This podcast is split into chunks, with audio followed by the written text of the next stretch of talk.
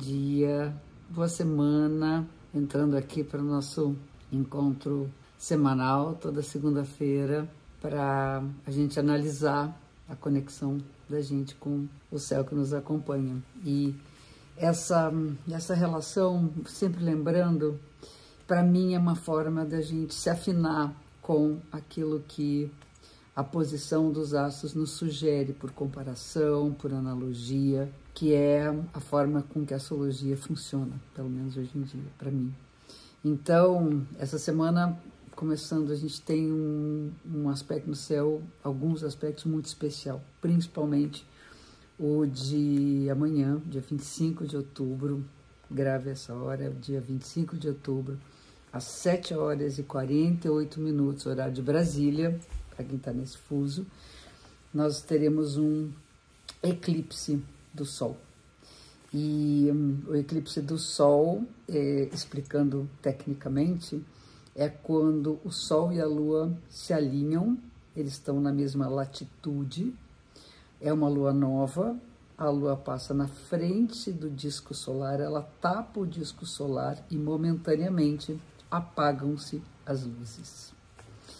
Este é um símbolo muito importante e mais ainda nesse momento, porque nós temos esse eclipse acontecendo no signo de Escorpião, que é um signo associado às profundezas, às forças ocultas, semelhante a esse calor, esse esse fogo interno que existe dentro do planeta, por exemplo, onde saem os vulcões, é uma força transmutadora, a força da alma, da força de nós acreditarmos na possibilidade das grandes e profundas mudanças.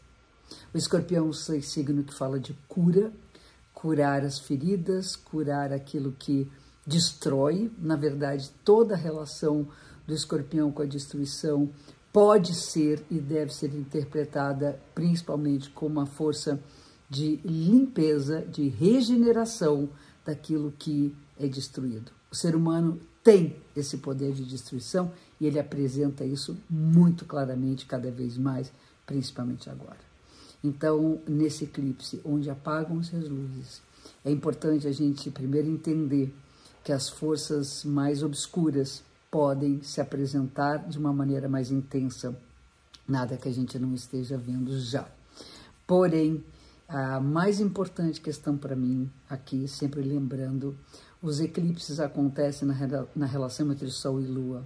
E na Lua Nova, normalmente, em praticamente toda Lua Nova, a Lua não aparece no céu. A Lua é o símbolo feminino dos afetos, do cuidar, né, do acolher. E a única hora que a lua nova, a lua durante o dia na lua nova aparece é quando há um eclipse do sol, quando ela apaga as luzes desse astro relacionado à consciência.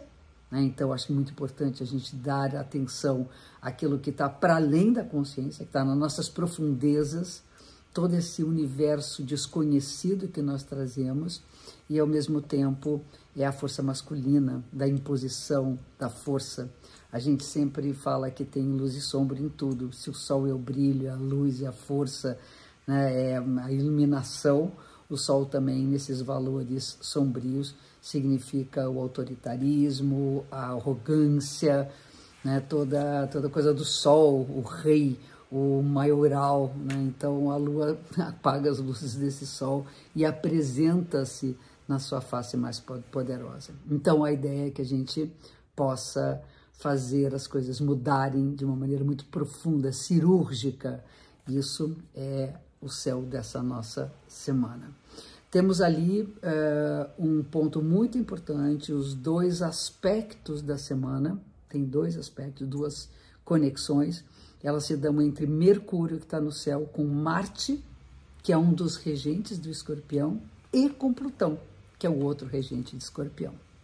E eu acho que todo mundo que me acompanha já há bastante tempo pode ver que, que um, o Mercúrio é a comunicação. E como a gente está ferrado, na verdade, com todo esse universo da comunicação. Eu que lido com a comunicação, estou aqui tonta né, com todo, tudo que a gente está vendo em relação à palavra, em relação a uma das forças mais incríveis do ser humano, que é conseguir ter a linguagem como forma de expressão e como forma de comunicação.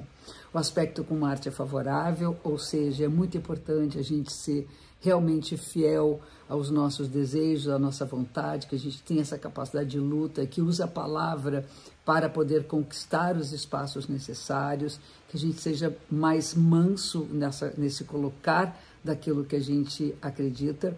E o outro aspecto com Plutão, um aspecto tenso, que significa realmente que a gente tem que ter bastante cuidado, tanto com o que a gente fala quanto com o que a gente escuta. Muitas vezes vai mexer em feridas profundas, a gente vai ouvir o que não queria ouvir, a gente vai falar o que às vezes não deveria falar, ou de outra forma, é preciso também falar aquilo que às vezes dói na carne, para que a gente possa transformar. E no dia 30 de outubro, a gente fechar aqui, nós teremos o Marte entrando em aspecto retrógrado. Ele vai voltar. Tu não fala do Mercúrio retrógrado? Pois é, é o, o Marte fazendo né, o movimento contrário e esse, e esse aspecto, é, eu, eu diria assim, frear um pouquinho a agressividade, frear um pouquinho as, né, as polêmicas, a gente dá uma retomada, repensada em quais são as nossas lutas, onde a gente é mais agressivo, onde a gente é mais passivo, onde nós não sabemos lidar com essa ferramenta tão importante que é fazer valer a nossa voz. Então, gente, essa é a nossa semana. É uma semana, vocês, têm, vocês veem, tecnicamente ela é muito especial. Eclipse do Sol no signo de Escorpião e os aspectos de Mercúrio, que é comunicação, linguagem, troca, né? É essa coisa a gente está aí para trocar, para trocar as diferentes opiniões, as diferentes posições. Somos todos muito diversos. E o Mercúrio, que é a comunicação, está em aspecto, está se conectando, está conversando com os dois regentes de Escorpião. Sendo que Marte, que também é regente de Escorpião, no céu, ele está iniciando um movimento retrógrado no final da semana. Eu peço para vocês eu desejo para vocês uma ótima semana. Eu peço para vocês ficarem ligados na esfera da profund das profundezas, da transformação interna, da nossa mudança de olhar. É isso. Fico um beijo gigante para vocês. Eu espero vocês na próxima semana. Até!